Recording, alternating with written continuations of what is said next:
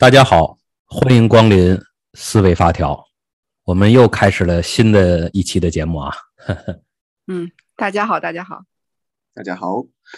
啊，对，今天我们还是呃，我王宇，我马飞飞，马飞飞，嗯，悟空，对，还是我们三个人，呃，给大家带来这一期节目。我们想尝试一些新的方向啊，也就是说，我们以讲故事，我觉得讲故事的话可能更有趣一些啊。嗯，那今天的话就是讲什么故事呢？然后我们把所有可讲的故事的话列了列。那第一次的话就是由我，啊，这个故事就是我来去讲我经历的一个故事。对。今天，今天王老师应该是有准备一个有意思的故事啊，跟我们分享一下。对，这这个故事是个什么故事呢？这个他让我这个故事的对我的效果是，就是让我原来就是我认为的话，人与人之间的沟通是很费劲的，有的时候是需要去。聊着聊着，一些东西就吵起来了。那那在这种坚持自己的，或者是任由别人坚持的这样的一个中间的话，是不是有别的一种可能性？那这件事情的话，让我觉得的话，有其他的一些选择。听上去是一个跟这个吵架有关的事儿，是吗？我就喜欢吵架。吵架，你你是经常吵架吗？经常吵架，吵着吵着我就怂了，所以我就对这个话题也特别的感兴趣。OK，呃，这个故事是这样的啊，就是之前是在 Saltworks 的工作的一个段经历，我经常带新的团队、新的人员的话在项目上，当然有一个年轻人。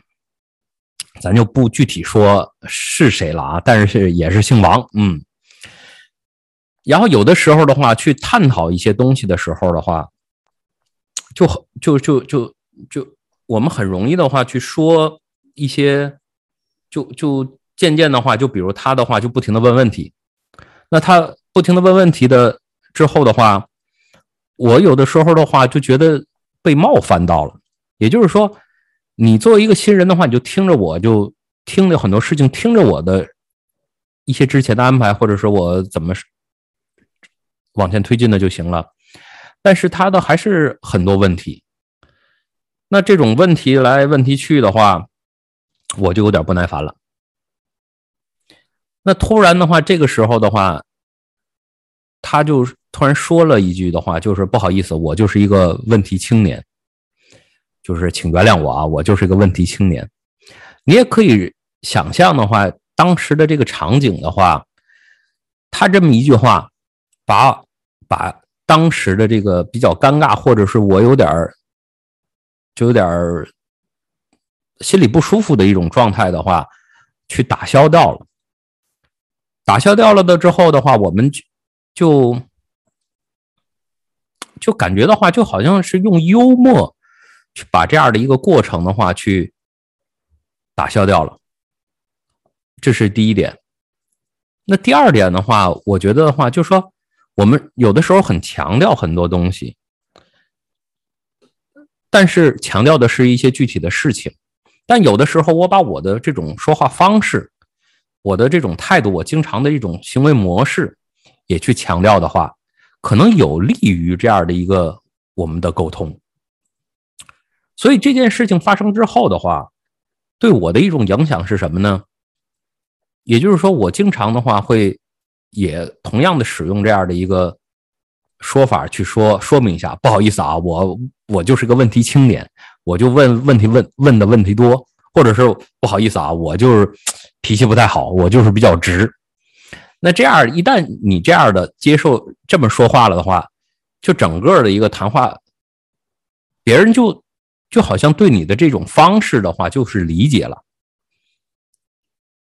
哎，我觉得这个事情的话，是对我的一个一个改变吧。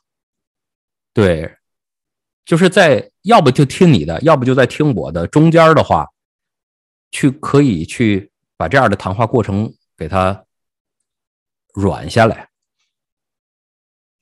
这就是我今天说的这样的一个故事，就是我是个问题青年。听听到这个故事还是挺挺挺有意思的。我觉得就是在想，我们这个是在讲讲一些具体的事情，但是我们通过模式的事情，它会让我想到我们做的一些工作坊。我们说，呃，一开始大家去介绍的时候，我们会贴一些标签，或者说我们会有一个有一张小的卡片，上面会写上我是一个什么样的人。哎，好像大家能够互相看到你是一个什么样的人之后，对你接下来的行为就会有预期了，然后那个场域也就软下来了。这是我刚才听王老师讲的时候想到的。对，我我也是挺有感觉啊。我们其实，在工作中啊，有的时候投入是一种蛮好的状态，但有的时候过于投入也会带来一些问题。就我自己最经常的感受就是，工作起来的时候，面对方案啊，意见不一致啊，真的是挺多时候会剑拔弩张的。但是这一整天工作结束了，你回到一个比较平静的环境，再来想，又觉得哎呀，可能白天的一些沟通虽然有成果，但有可能在某种意义上是伤害了这个工作伙伴之间的良好关系的。所以有的时候，嗯，应该说，其实，嗯，一直对我来说，我一直觉得挺难找到一个比较好的方式去解决这类问题。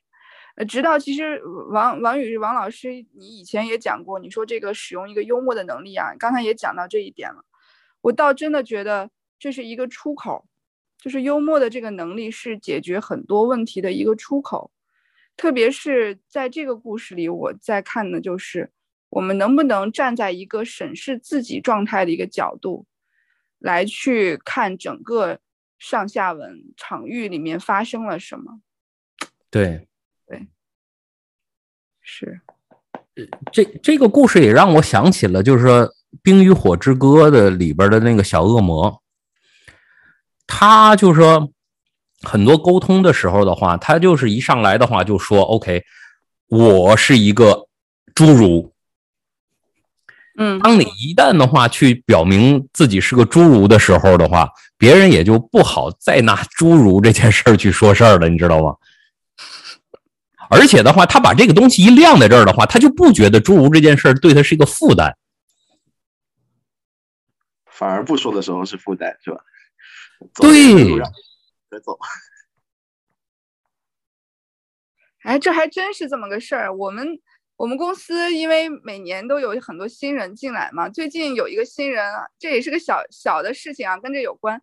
这新人在呃在那个部门的阅读例会上做自我介绍，因为他对行我们这个领域肯定是经验是欠缺的嘛，他介绍岗位的时候。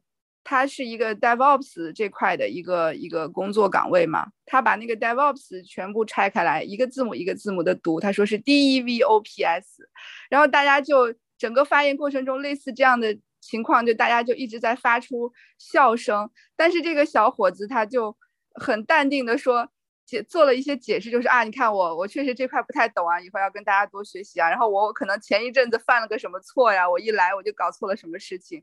这个这个状态就让人觉得他特别的放松，他对这一切在这个新的岗位上、新的环境里面，他要面临的东西，他自己所所处的这个位置，特别的有感知。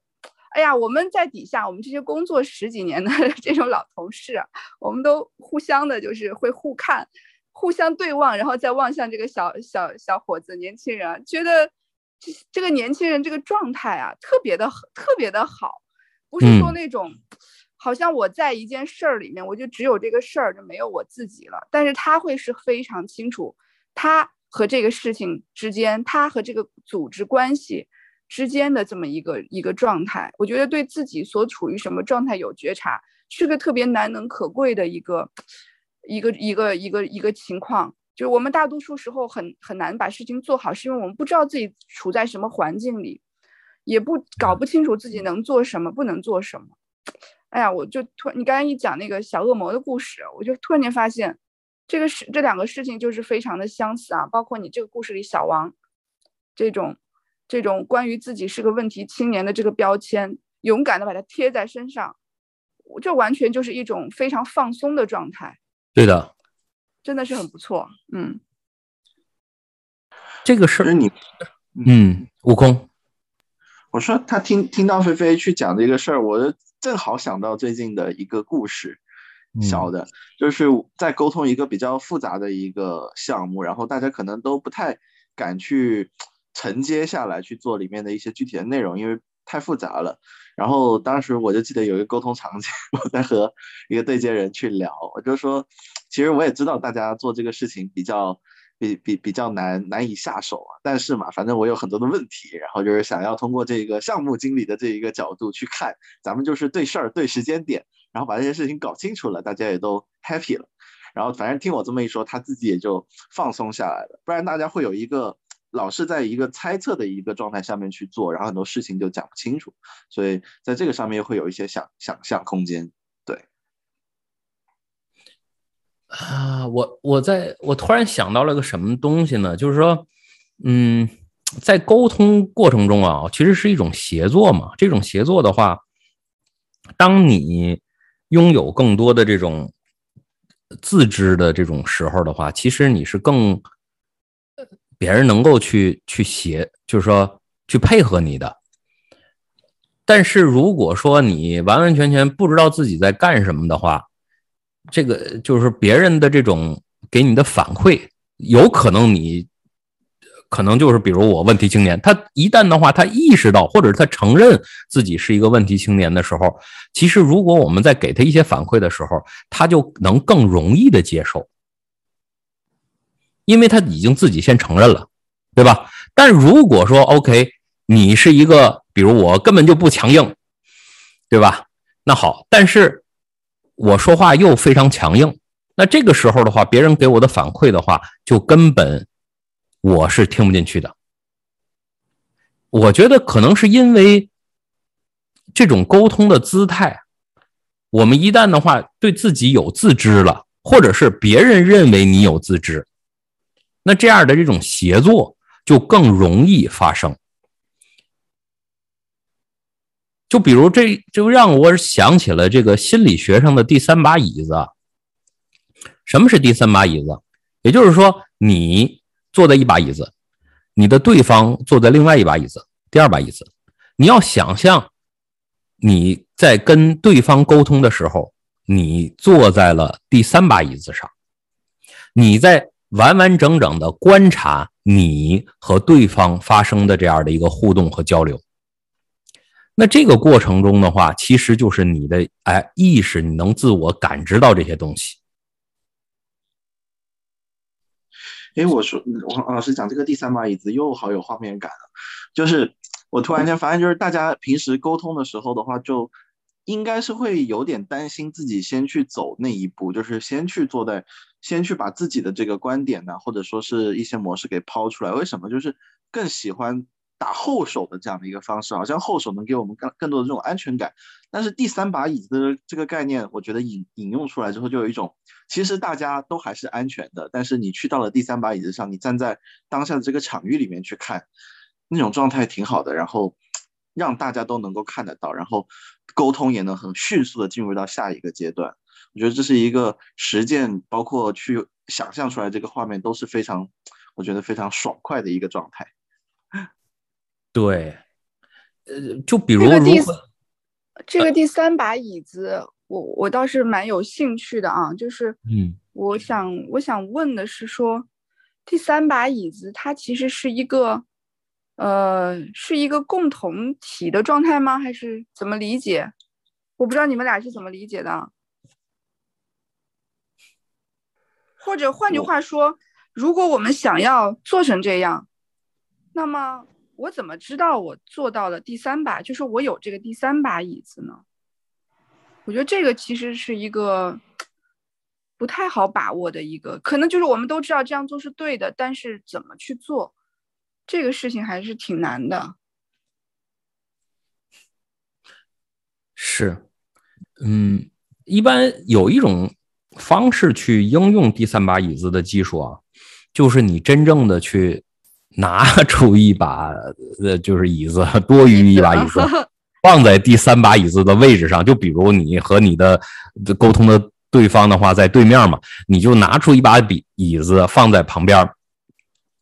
那当你跟他沟通完了之后，呃，他跟你沟通完了之后，你。在坐到真正啊真实的就坐在第三把椅子上，你新拿出来的这把椅子上去说一下你看到了什么，你就像一个旁边的一个家具一样，去描述一下刚才发生了什么。感觉这个可以，我觉得这个应该是可以可以试着玩一玩的。悟空呢？我我我我我我听到这个，我感觉好像特别像我们原来学学的那种叫做摄像头，就是它是从这个另外一个视角，然后能看到我们这个共同体，就是我们在聊天的呀，在沟通的这群人的这样的一个状态。但是这个状态的话，就是加上如果真的能够走过去，坐在那个上面，可能会把这个当下的这个事实也好，环境也好，就能够反馈的更更直接一些。我可能会下周有会回去试试这样子去玩，再体验体验。对，哎，这是一种方式。另外一种方式的话，其实就是把你的这种说沟通模式，其实可以列一下。也就是说，我经常说的一句话的话，就是在改变之前，我们先承认它嘛，对吧？因为你不承认它，它就不好改了嘛。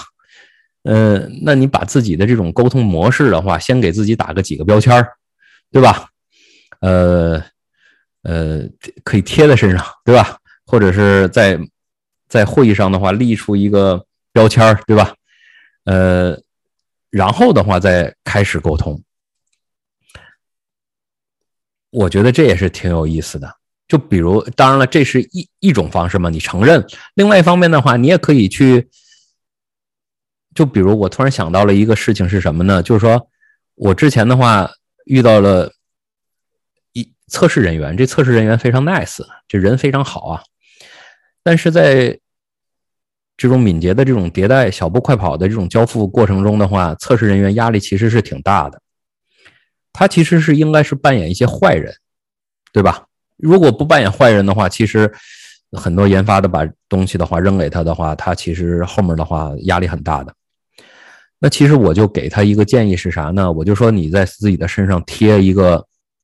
标签儿上面写着“坏人”，然后你每次 站会的时候的话，去就是大家说完了之后，你就指着自己的这个身上的标签说：“各位，不好意思啊，不是我现在要说的，是这个标签要说的啊。呃，我这个坏人要说的，所以他就可以说出这个话来。呃，也是挺有意思的。”哦天天啊！我突然间呃有一个特别强烈的感受，就是我发现，嗯，这种带有标签式的发言，就是我们前面悟空也在讲啊，说这个什么是安全感，我们怎么在组织里去搭建安全感？这个东西其实给了我们很大的一个安全感，让我们可以，嗯，在某些时候我们要行使一些。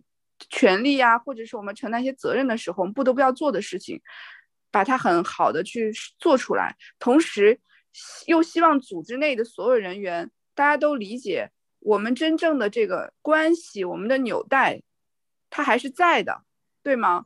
换句话说，我换句话说，我为什么会纠结？我我比如说，我这种白天跟别人吵完架，晚上晚上躺在床上觉得没吵赢，或者是觉得吵赢了又。伤害了彼此的这种纠结，可能最根本的原因来自于说，我们一方面不想去影响这种团队形成的这种亲和，但是另外一方面又觉得这个工作它它多多少少它都会影响亲和。比如说，当你反对一个人的方案的时候，你怎么能要求对方非常清醒的理解，我仅仅是反对你的方案，不是反对你这个人？因为我们自己都做不到，对吗？你说你反对我的时候，我心里想的。我再怎么理性的告诉我自己这是对事不对人，但是我内心深处肯定还是觉得某一部分的我是被否认了吧？对的。啊，我 所以，我突然间觉得，哎，这个方法可能还蛮好的。或者是我们应该，换句话说，我们是不是可以尝试在呃组织活动中去鼓励大家，呃认真的去玩一个东西，把“玩”这个字，把它发挥到极致，对吧？当我们很认真的去玩的时候，那么我们所扮演的角色、我们的职责，我们都是非常清晰的。但是这个游戏它结束了，这个活动它结束了，退回到我们的本身，我们的纽带、我们的这个亲和、我们的关系依然还是在的。嗯，对吧？哦天哪，我觉得这个还蛮好的。菲菲，你讲的这个我有好共鸣啊！为什么呢？就是我们一直在讲对事不对人，但是我会发，我们会发现，如果光用这一句话在对话的时候去抛出来，你会发现好像没有什么效果，对吧？第二个的话就是我们我们之前讲职能非常清晰，就是我觉得这是一个可以被利用的东西，我们定义起来那么清清晰的职能，但是它不能守护我们的安全感。我们还是在讲话的时候，我们觉得我们伤害了别人的这样的一个关系。但是如果通过这样的方式去做的话，我们说完了，我们自己就大家都非常清楚，我们并不是在破坏我们的关系，我们是在行使我们自己的这样的一个职能。我觉得如果有一个循序渐进的循环的这样的一个事情可以持续去做的话，这个团队的安全感会非常的高。然后我觉得就会有更多呃更对项目有益啊，或者说对这个共同体更有益的这样的一些。呃，行动事项或者说交流氛围就会被这种慢慢的散发出来。嗯，over。这个意愿啊，我突然想到了是什么呢？就是一方面的话，就像你们说的，OK，我们需要维护这个共同体，对吧？那我们通过这样的一种技巧手段，其实就就说 OK，我们并不是针对人，而是就是对这个事儿，而且我们有的时候就得扮演这部分的这个标签上的这个角色。呃，一方面是这样。但是另外一方面的话，就是说这个意愿，你作为协作的一方，你如何真正的投入，去愿意去参与这个过程？也就是说，就比如我之前的那个，呃呃，我的那个之前的同事，他是可以扔出一堆问题。就有些人的话，我觉得他可能连一堆问题都不想问。这个场域的话，说不定他就觉得问问题的话都很尴尬，对吧？那那。我们又如何能够去让这些人的话去愿意去贡献自己的东西呢？哎，我再多说一句啊，也就是我遇到过有一些非常好的领导，这些好的领导的特点是什么呢？他跟他沟通完了之后，我就很想贡献我的力量。我并不是觉得 OK，我是个专家，不是的，我是说，我显示我的专业性，不是的，而是我想。尽我所能的去帮助他，或者是能够做一些事情，但是有些领导的话，我就觉得跟他沟通完了之后，我就一点兴趣都没有，你知道吗？我我只是一个锤子，我只是一个杯子，你知道吗？我完完成杯子的使命完了之后，我就完了，对吧？我觉得这如何去让这个场域的话，去去去促成更多的问题青年。哎，我觉得这个话题我也特别有兴趣去聊。我我非常非常的能够想理解你刚才讲的那个那种领导啊，因为我我现在我感觉我我也有这种体验，就是当这个我觉得这种优秀的管理者，就是让你觉得他并不是一个完美的无所不能的一个状态，恰恰是说他认为你可以有。有空间可以去施展你的能力，然后我也会产生这种，哎呀，我真的很想帮你，或者我很希望把这个事儿我们一起做成。这个状态可能是我们想要的一个最好状态，终极形式。对呀，我是有体会的。对我觉得是是有这样的领导的，而且，就或者说是你怎么做才能实现这样吧？或者是我们营造这样的一个场域，对吧？我有一个刚才那一刚才那块沉默，我觉得我们是不是都在想这个问题？如何才让这个团队它会变成一个大家愿意围绕这个共同的目标，而不是围绕一个权利或者是其他的这种利益去做事？它能不能优雅的去发生，对吧？很美的去发生？我感觉这个领域，对。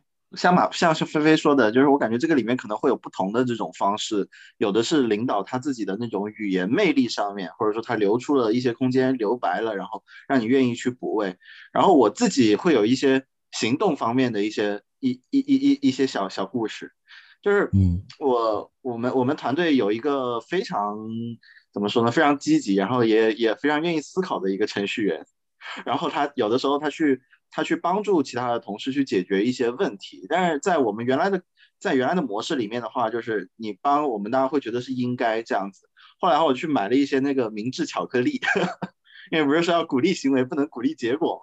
所以他去帮助帮助其他同事的那个时候呢，我就会走到他旁边，哎，给他一个巧克力。我说，不是因为这个这个这个这个问题之后解决了，可能是因为就是说你愿意站出来，在大家都就觉得说完成了自己的事情之外，然后你还愿意站出来去帮助大家，我就觉得挺好的。我就给了他巧克力，你结果后面一发不可收拾，他经常就然后你花了一堆钱买巧克力吗？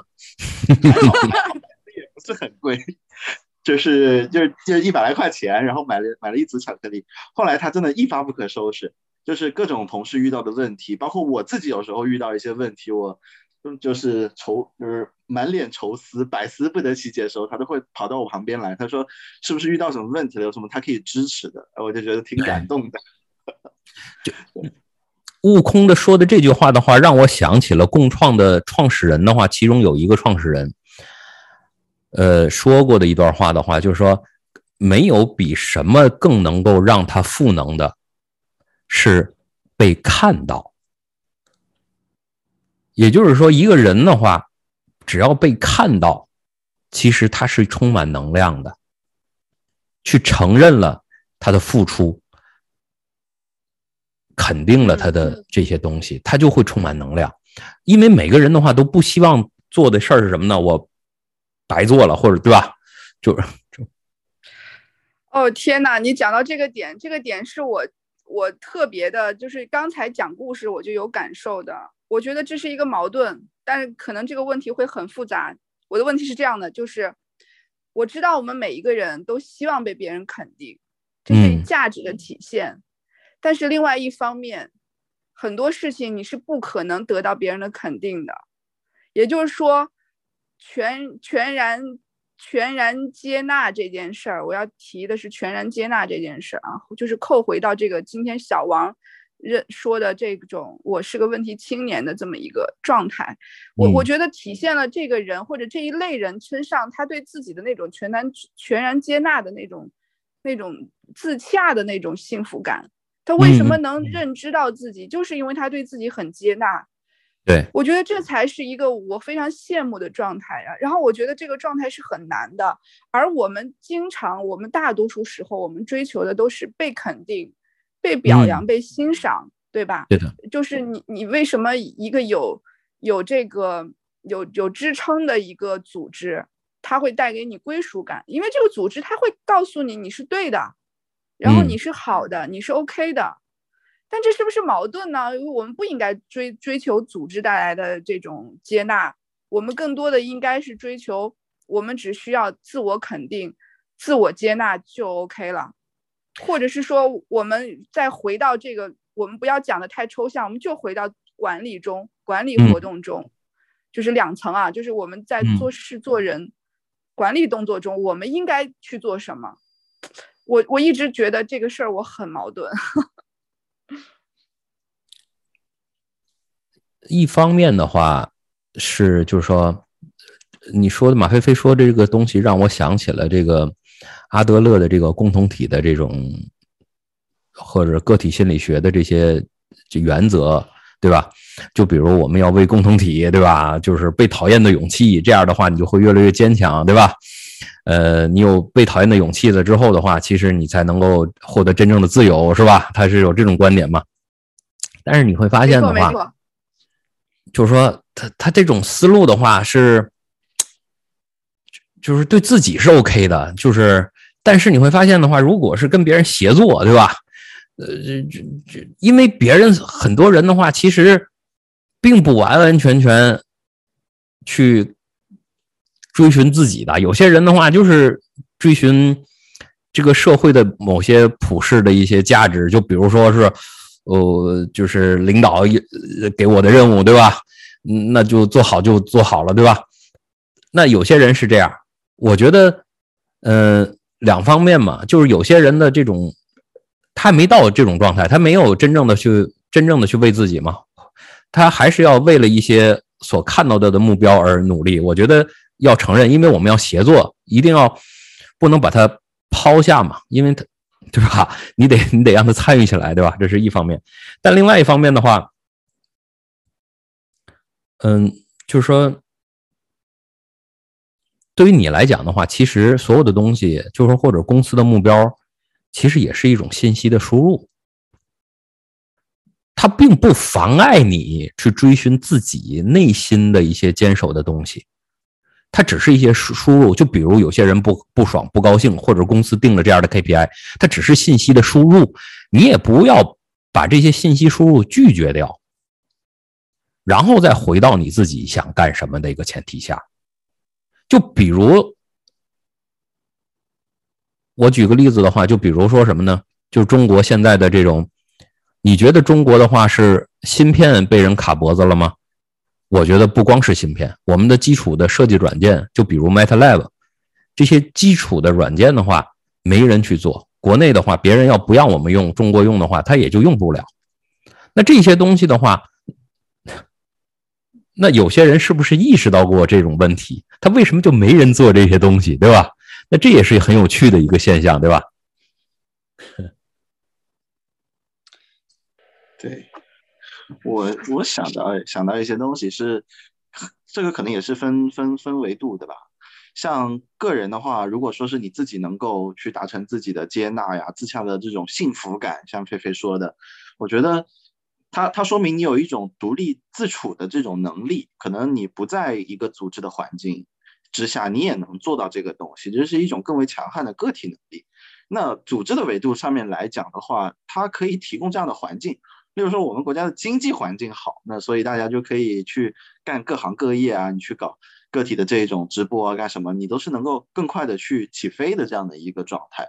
所以从组织的角度来讲的话，我觉得就是去给大家设置这样的一些场域，它不妨碍你自己变得更强。我觉得它不是矛盾的。嗯，我是这么想。的。就是，你觉得？是我，我肯定有一方面就是怎么去应用这一些东西啊。然后，可能我们无论如何在组织管理中，还是要去构建的这种这种人链接啊，这种宽容啊，还有这种安全感啊。我觉得这个应该还是需要的，因为这个东西才可以让嗯让很多沟通变得更有效果。然后它它才是一个滋养型的沟通过程，对吗？就是当你看到对方的，对方他要勇敢的提出问题，挑战一个工作环境里的权威，但他同时他也很自洽的说：“哎，我就是个问题青年，请你们接纳我的这一切问题。”我觉得这种既坚定又谦逊的姿态，嗯。这还真的是一个挺挺妙的一个一个状态，对吗？如果我们的组织是有这样的一个状态，我觉得我相信他应该可以做，让很多事情都能发生。但但有的时候组织不需要这样的，组织的话就说 OK，我需要人的话就是一个可替换的零件。谢谢。你说我找你去搬个砖头，一小时花的钱和我找。一个民工去搬那些砖头，你觉得哪个便宜？对吧？那那如果是这样的话，一个组织往这个方向走的话，就是他把一些其实有复杂度的问题的话，他都希望一个简单的层面或者是一个简单的一个角度去解决，他就觉得一切的东西都是可替换的。那这样的话，我觉得就完了。是我理解你这么说，是因为。你是一种无奈的呐喊，就是好多组织简单化，把一些事情简单化，对吧？但反过来讲，如果如果这个，如果我们认为我们是回到敏捷的这个上下文，你是一个乌卡时代，你就是要去做一些复杂的事情的处理的，要去做及时响应的，那么就没办法用零件的角度去来理解我们的这个协作。因为，因为我们如果把每个人当成零件儿，那这个它是一个死气沉沉的一个决策机构，或者叫一个执行的机器，它没有办法去响应复杂变化，对吗？所以你你其实是无奈吧？对我是挺无奈的，而且其实就是因为你会发现的这个复杂性的话，就到领导身上了。这个领导的压力很大，他需要去 hold 住很多事情，就比如说是一些快速的一些变化，他就得快速做出决策嘛。那但是其他的人对他来讲的话，都是工具，都是一个一个把手把手而已，对吧？对，这就是戏剧三角形。当这个领导认为自己是超人的时候，他的眼睛，他的眼睛里就是坏人和无能力者。对，我我非常热爱那个短片，我觉得我们可以放在我们的 show notes 里面，让大家再去看一下那个戏剧三角形的那个短片。对我们避免组织进入到一个呃组织进入到一个戏剧三角形的结构里面去，更多应该是说一个教练式的启发式的，大家都可以在安全的环境下有一些创造力的，应该这个才是一个打造一个能能有响应复杂。系统复杂世界的这么一个有生命力的一个状态，对的，对的，嗯，我其实突然间又想到一个好玩的故事，就是我们其实今天一直聊的话题是这个看到嘛，看见自己，然后也看见别人这样一个东西。我最近就玩一个游戏，它这个游戏叫《神医》，它讲的是什么呢？就是中世纪的这一个医疗技术的这个体系。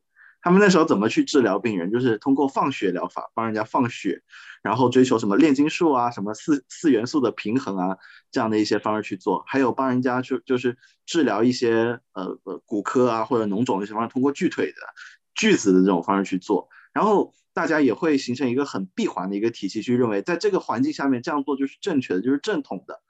然后直到就是说新的新医学它去挑战它的时候，显微镜的这种发明，发现就是说。你锯腿啊，你用放血啊，你用铁烙烙铁这样去止血的方式，就会非常容易造成感染。然后等到大家能够意识到这一种感染微生物的这种存在之后，然后这样的一个体系才会慢慢的出现一些松动和有一些变化。我觉得我们现在讲沟通，讲看到自己啊，讲到这个企业的模式，讲到要去营造一些安全感，有点像这一个去看到了一些显微镜下面的一些东西。而这个东西在和原来的这样一套模式里面起着一个非常大的一个冲突，还有一个剧烈的碰撞的一个过程。嗯，这是我刚才想到的一个故事。对，这种我我就是顺着这个悟空的这个话题讲啊，也就是说，其实就是我们会发现，为什么这个东西渐渐浮出水面了，是因为我们现在需要更多的创新和意愿和和和和倾向。要不然，所有的人的话，大部分年轻人为什么在躺平？是因为他感受不到这种对未来的一个愿景，他他描绘不出来自己未来的一个漂亮的愿景，所以他根本就没有做事的动力。所以的话，那为什么我们现在说的这种每个人的这种意愿、每个人的这种参与感、每个人的这种呃呃呃呃，看到自己去跟别人的协作更为重要？因为。恰恰是我们这个世界并不会像一个做一个巨型工程，做巨型工程的话，我们就不停的分解、分解、分解。那每个人的话，你搬砖头，你拧拧螺丝，对吧？我们分解到这种程度，我们这个伟大的工程就完事儿。现在不是这个样子了，是因为你现在任何东西的话，你按照这个走，发现的话，我们在很多赛道上的话，都已经落后 人家很远很远了，对吧？我们奋起直追也并不一定能追上去，你知道吗？所以的话，那这些东西才才显得更为重要，并且的话，我们才花时间和精力去去聊，或者认为这个东西有价值，你知道吗？对，是的。所以回回到回到这个故事本身，归根到底还是说，嗯，情况就说现在的这个情况不是十年前或者是二十年前的这个软件开发的那个状态了。我们很难说一切条件都给定，然后你做一个静态的设计，后面就是执行。我就我觉得最关键的就是还是说，我们毕竟是大家都在做软件研发嘛，软件研发最核心的就是把这个软件设计对。但是这个设计过程，它最重要的东西还是指的我们怎么去沟通达成一致，因为写代码的人总归是要他要去动手的，那么他必须掌握到所有的。这个上下文复杂情况，可能你的软件架构的复杂度，你的业务的复杂度，你的这个随着时间往前推进，整个情况的复杂度，它都每一天都在发生变化。在这种情况下，这个组织能不能形成有效的沟通，其实恰恰决定了我们整个后面的设计活动是否是否有效。那这个沟通活动，它就是围绕的最大的不确定性就是人人的因素。这个人，一个设计师在放松的安全的环境下的表达，和他在紧张的受到压力的表达，肯定是不一样的。所以我觉得这个道理特别的，在我看来特别的明确，就是关系的融融洽度对于一个软件组织的成败太重要了。但是可能确实是现实是比较骨感的，就是因为我们我们大多数人是很机械的去从事，我们按照我们以前的方式去做事情，在过去的可能十五年、二十年，你这种命令式、执行式的。响应的这种状态是有效的，对吧？你这种大瀑布你是有效的，你很难说说服自己说从今天开始我要用一种新的模式去工作，这个模式甚至可能没有大规模的成功的成功的这个标准的方式，它要靠你不断的去摸索，对吧？这是它最难的是在这一点上，对，确实是给我们很大挑战。其其实现在这种状态的话，就是。你是不是愿意去问出更多问题？当然了，我这这个故事的话，是一个小伙子的话去问这个问题。但是现在可能是对我们组织面对这样的一个不确定的更多的上下文的话，就比如疫情啊，乱七八糟的各各种各样的这种不确定性的话，作为一个组织中的每一个人，或者是作为一个组织的负责人，他是不是愿意去问出一堆问题？而且的话，别人的话，就说第一啊，刚才说的，就是说，第一，他是不是愿意去问出问题？第二的话，组织是不是能够让这个问题的话发酵，并且尝试去寻找一些可能的答案？嗯，那么，那么组织在去寻找这种答案的时候，他有没有一些？呃，有一些 action 啊，一些行动的一些方式，因为我有时候在想，去让一个组织的这种思想上面的转变，它可能也是需要花一些时间的。那我们像像我们收听我们这个 我们这个思维发条的这些朋友们，你觉得他们如果说是今天可以带走一些东西，你觉得会是什么？我觉得是，当然了，就是我说我的啊，马飞飞一会儿可能你们俩说你们俩的，我觉得。就是第一的话，去在你的职场上或者跟别人的沟通，就直接说不好意思，这个这个事儿是什么样的，去问出一些问题来，并且也可以是提前说哦，我就是我还是认为我是个青年，对吧？我是一个问题青年，对吧？那那那这些事儿的话，到底是怎么回事儿，对吧？那这些问题到底是怎么样的？这是一方面，另外一方面的话。当别人去问出这种问题来的时候，你也脑子里想象一下我们今天说的这个话题，也就是说，可能他就是一个问题青年，他就是问题比较多呢，对吧？那那你耐心的去应答这些问题的话，也是给自己未来的可能性增加更多的可能性。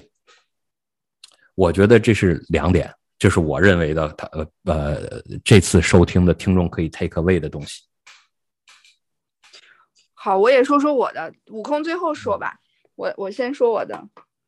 我觉得从我的从我的这个呃身边的朋友来看啊，包括我们在所在所在的这个行业，我们身边大多数的呃工作者，他都是这种条理清晰、逻辑缜密，嗯，主主要是这种逻逻辑性很强的人啊。呃，我们的这个可能我们会接触一些，比如说设计师啊、产品设计啊，会稍微他会有更多的敏感啊、直觉的东西。但是绝大多数工程师、架构师还还都是比较偏逻辑、条理严谨的这么一个思路的。那么我想讲的是说，我觉得我们我们在生活中还有工作中遇到的一些同事，如果他是这种敏感直觉型的人。他们很难通过有逻辑的方式去呈现自己的时候，在这个组织里面，有的时候他们会显得格格不入，就是好像大家没有在讲同一个语言。那么我今天想说的就是，我非常希望我身边的这一这一类的有这一类直觉感受能力很强的特质的这些同同事们啊、伙伴们或者是朋友们，我希望他们可以很大胆的去在这个组织里面去呈现他们自己的这一特色和优势，因为我相信的就是我们正在一个拐点上，这个拐点就是纯粹的逻辑可能会逐渐的不够了，我们需要更多的是感性和直觉，而这些感性和直觉，它可以。帮助组织更好的形成凝聚力，这个东西有的时候是比较奇妙的，呃，包括我认为，我们可以尝试用更多的不是数据和表格的方式去达成我们的共识和一致，就是在这个建立情感基线的时候，更多的使用一些感感性的力量去达成一致。所以我我想希望就说今天是能有幸听到这个这一期节目的。朋友们，如果你刚好是这样的人，我希我希望你也可以很舒适的在一个组织中去表达你的个性，去发挥你的这一方面的力量，因为我觉得这个组织是非常欢迎这样的一个状态的伙伴，还有有个性的成员的。嗯，对，这是我的。悟空，你？悟空的话就也也总结一下大家说的吧。其实第一个就是说从自己。先来做，就是你自己可以给自己先能够去呈现出这样的一个自己，然后有会会会有这样的一些影响的力量，会让别人能够一起去做。第二个的话就是呼吁身边的朋友先去，也要去呈现这种感性直觉的这种特色，因为这种感性和。感性直觉和这个逻辑的话，它有的时候相处起来的话不是那么的容易。但是如果你有的话，就可以去做这样的事儿。我相信，呃，如果我们有组织层面的这种力量，能够去营造这种环境，那这件事情当然更容易能够做成。如果没有的话，我们先把自己这个呈现能够去，嗯，做好，我觉得就差不多了。嗯，我是这么来想的。那今天的时间也差不多了，那咱们就，呃，下次节目再见。下次节目再见。下次节目再见。非常愉快。好，嗯，拜拜。拜拜，拜拜。